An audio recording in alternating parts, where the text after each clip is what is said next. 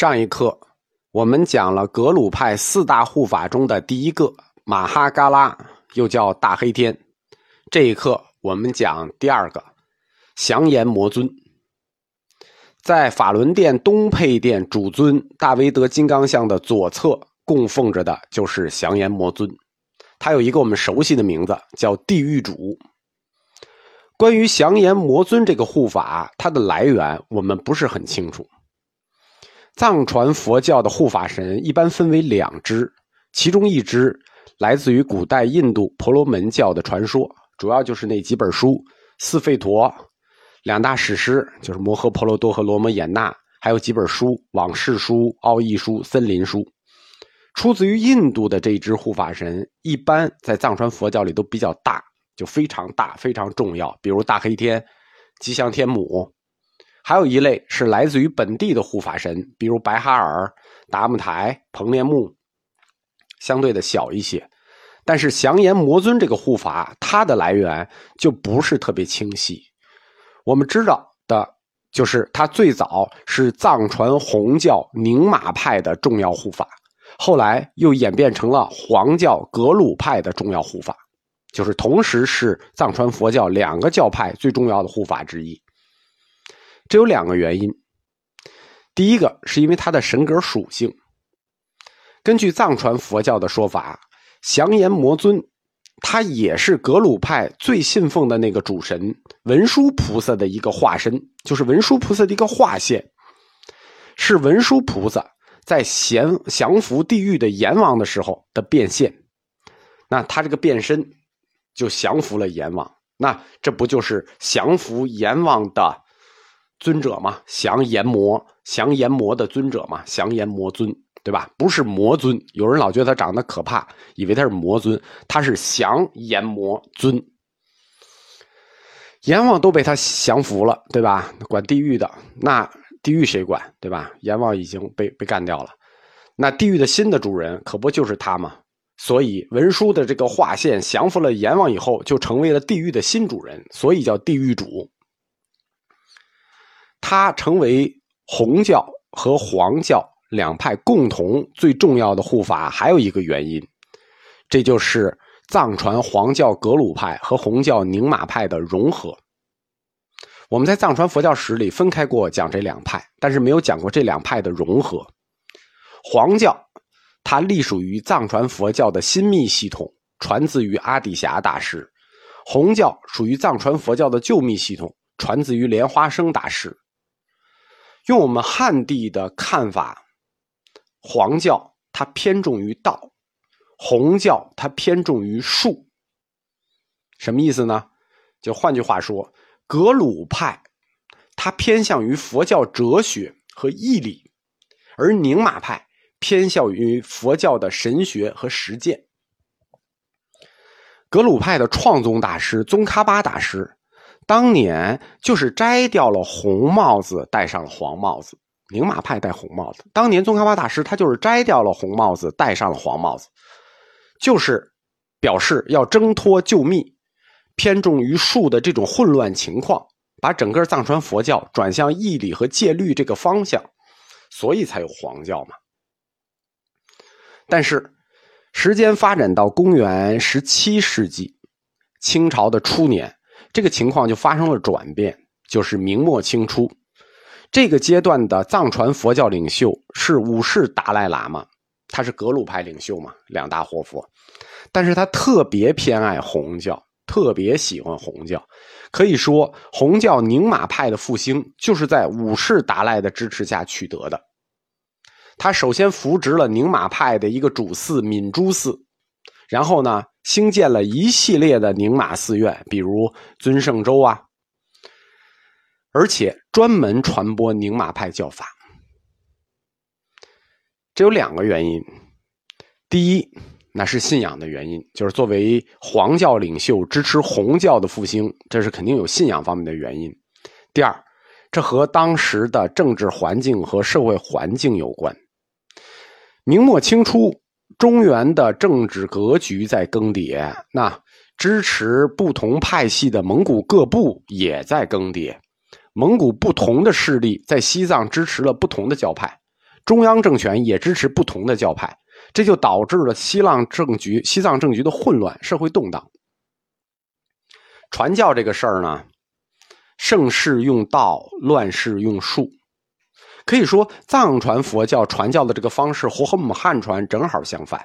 他传教是盛世用道，乱世用术。我们反过来，我们是乱世用道，禅宗；我们盛世用术，我们唐朝盛世时期用的是密宗。我们跟他是反着的。藏传的红教呢，它偏重于的是密教的仪轨啊、咒术啊这一类。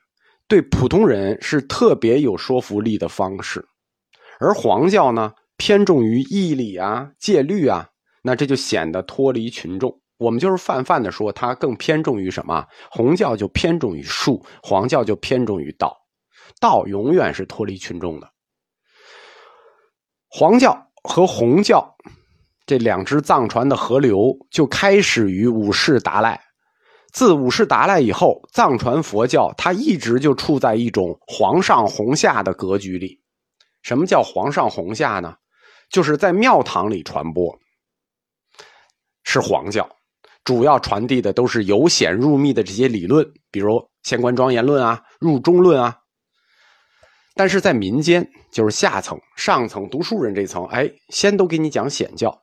但是到了下层普通人这一层，民间传教，那就是主要传红教。红教的各种修法，什么四加行啊、五加行啊、大手印啊、大圆满啊，就这些。因为这些对普通人有说服力，那对知识分子有说服力的必须是理论。这就叫皇上红下。中间如果想要引导信徒过渡，比如说你开始是显教，想要引导你从黄教入红教，怎么办呢？他一般是会用宗喀巴大师的两部道次第来做台阶就是由其中的一部《密宗菩提道次第》来给你做接引。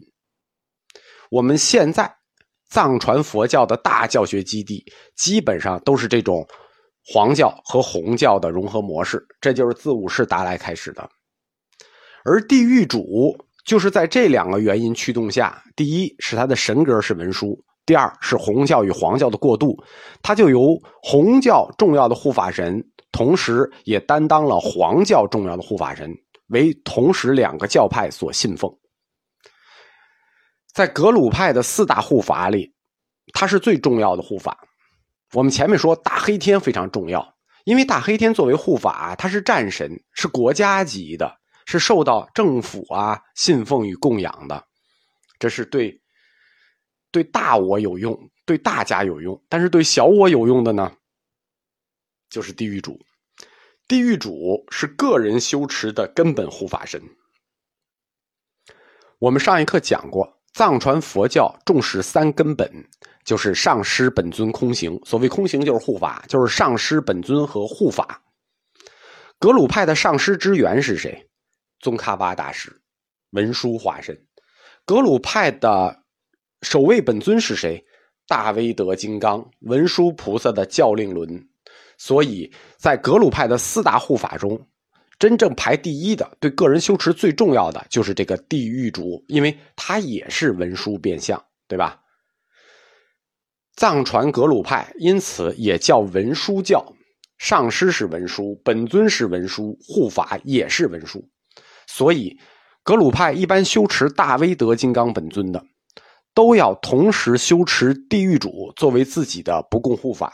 就你修持本尊，你必须要有护法。就你修本尊要有空行。如果你修为大威德金刚，你就肯定要用地狱主来做自己的护法，就是不共护法。懂这个意思了吧？地狱主呢，他从造像上看，他有三种变相，实际是对着三种修法，就是内修、外修和密修。一般常见的像是密修像。地狱主，因为他也是文殊的变相，所以他就跟大威德金刚很像。因为大威德金刚就是文殊变相嘛，都是水牛头。对藏传佛教不熟悉的同学呢，经常会把大威德金刚和地狱主搞混。大威德金刚是本尊文殊像水牛头，地狱主是护法。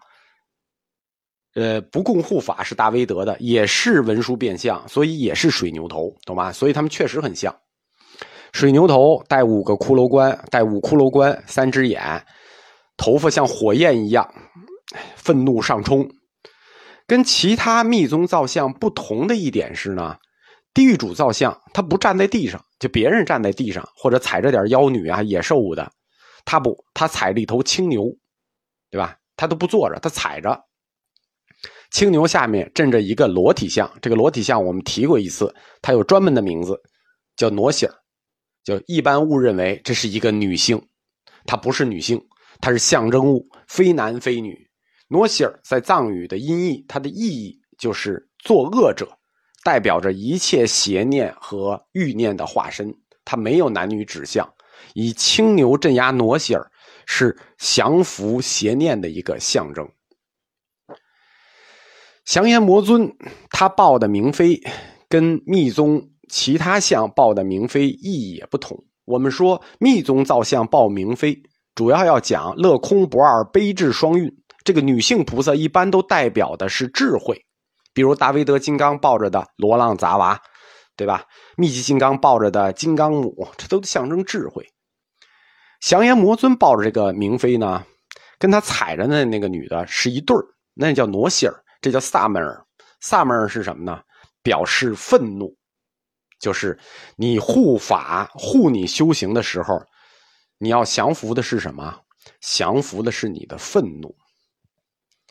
这就是格鲁派四大护法里的第二个降阎魔尊。我们下一课讲第三个吉祥天母。